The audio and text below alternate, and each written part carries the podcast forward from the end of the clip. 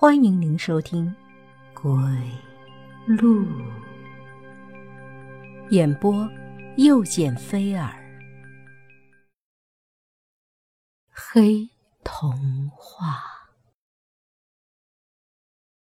冯安兰在老家待了整个寒假，江海涛也试着联系过他，但老家信号不好，打电话要爬到山顶上才有信号。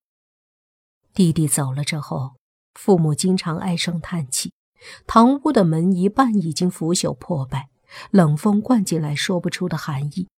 即便在屋里烧炭盆，还是觉得冷。父亲有支气管炎，常常整夜咳嗽，吃的便宜的草药暂时拖延一下，还等着女儿将来工作挣了钱补贴家用呢。小时候的床窄窄的，现在弟弟死了。床终于宽敞了。寒假结束后回到学校，冯安兰买了一件性感的紧身内衣。周末约出江海涛，两人又是一阵翻云覆雨。在床上，冯安兰枕着江海涛的臂弯，柔声的问：“你什么时候和他提分手？”得到的回答却是冰冷的：“现在还不是时候。”那我还要等多久？那女人最近特别敏感，连我身边的客户都要一一过问。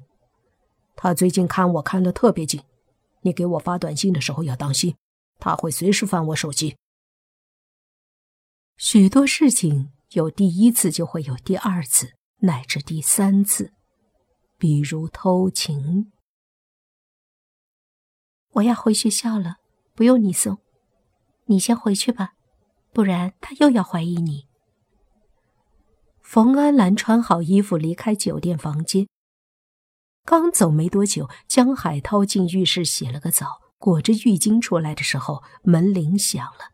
一开门是冯安兰，冯安兰比了个手势说：“我东西落在这里了。”说罢，走回房间里，拿起桌子上的手机。趁着江海涛不注意，冯安兰用涂着口红的嘴唇在江海涛衣领上亲了一下，然后坏笑着得意的离开。江海涛回到公寓后，一进卧室就脱下外套。薛凌云看见江海涛衬衫衣领上的鲜红唇印，应激似的抄起化妆台上的剪刀，朝着江海涛身上刺去。江海涛吃痛，叫出一声，后肩膀上被刺了一个洞，血鼓鼓的往外流，浸红了衬衫。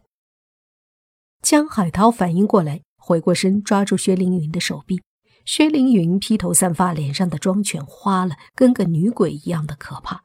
两人扭打起来，一时间卧室里被弄得一塌糊涂。好不容易制服了发狂的薛凌云，他气得直哭。你跟他好，你图个什么？我是不乖，没他好看，可我比他爱你呀！兔子还不吃窝边草呢，你倒好，跟我的同学搞上了。大家一起那么长时间的室友，你真下得去手？你还是不是人啊？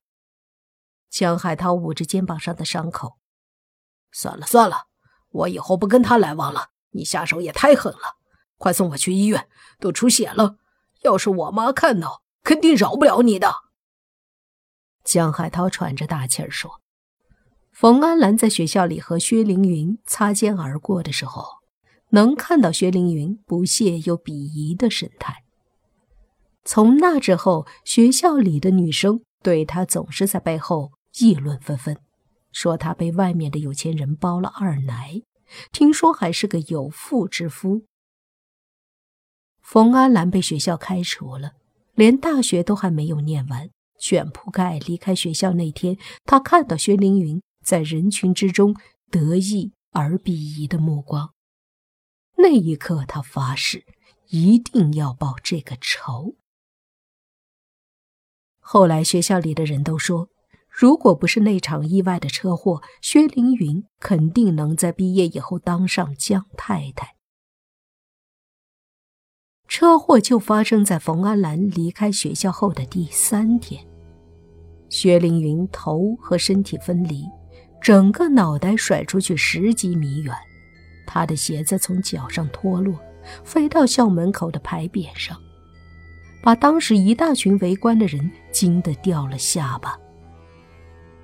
校门口，一辆面包车从侧面驶来，撞向了一辆白色轿车。